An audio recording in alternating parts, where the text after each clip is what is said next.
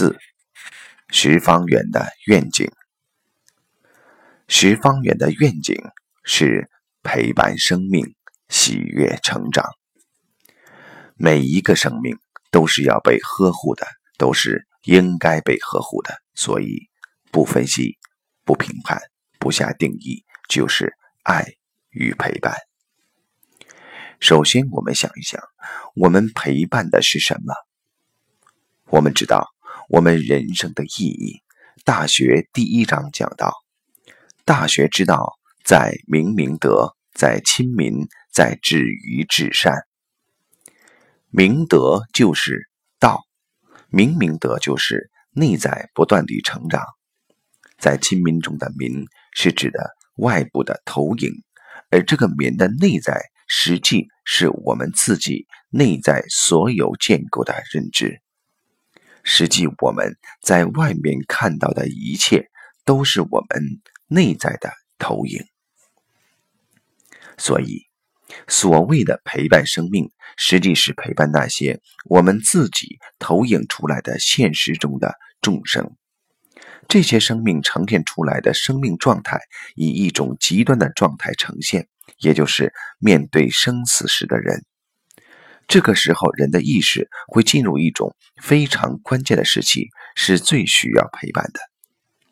实际上，当把陪伴这个概念进一步拓展的时候，不仅仅是我们的家人需要陪伴，我们的朋友或亲人面对生死的时候需要陪伴，我们每一个人自己也需要被陪伴，同时。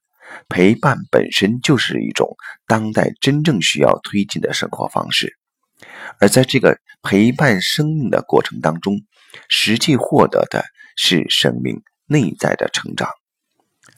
当跟我们自己内在的智慧连接的时候，当我们超越我们有限认知的时候，当我们对生命的恐惧被超越的时候，我们产生了内在的喜悦，这就是成长的喜悦。我们自己会有这样的体会：当我们孤独地在现实中修行，或者在现实中经历生命重要过程的时候，相当于我们独自在赶夜路，一不留神掉到坑里的时候，我们有可能晕很长的时间。如果我们身边有伙伴，就会有人拉我们一把，告诉我们：“嘿，我们赶路了。”仅仅这一句话就非常的重要。这就是我们生命成长过程中陪伴的重要性。因此，十方圆的义工团队成员彼此在不断地唤醒对方，让我们在人生的路上不退转地获得内在成长的机遇，把握自己每一个当下，把握自己每一次成长的机会。所以。陪伴生命和喜悦成长，有着一种更深的实际意义。十方圆的愿景，使得我们注重的是过程，是过程中每一个参与者自己内在的成长，是真正体会到这个成长过程后发自内心的喜悦。它并没有以我们在现实中达成什么样的目标作为愿景，因为这已经不是参与者内心。真正的诉求了。当然，随着事业的发展，随着参与的人越来越多，随着内在的喜悦越来越多地被呈现，对老年人临终呵护的效率也会越来越高。从事这项事业的直接或者间接结果，就是全国越来越多的老人会在临终或者相当于被判了死刑的生命最后一程中。得到心灵的呵护与陪伴，所以现实中所呈现的一切是因内在成长而呈现的像。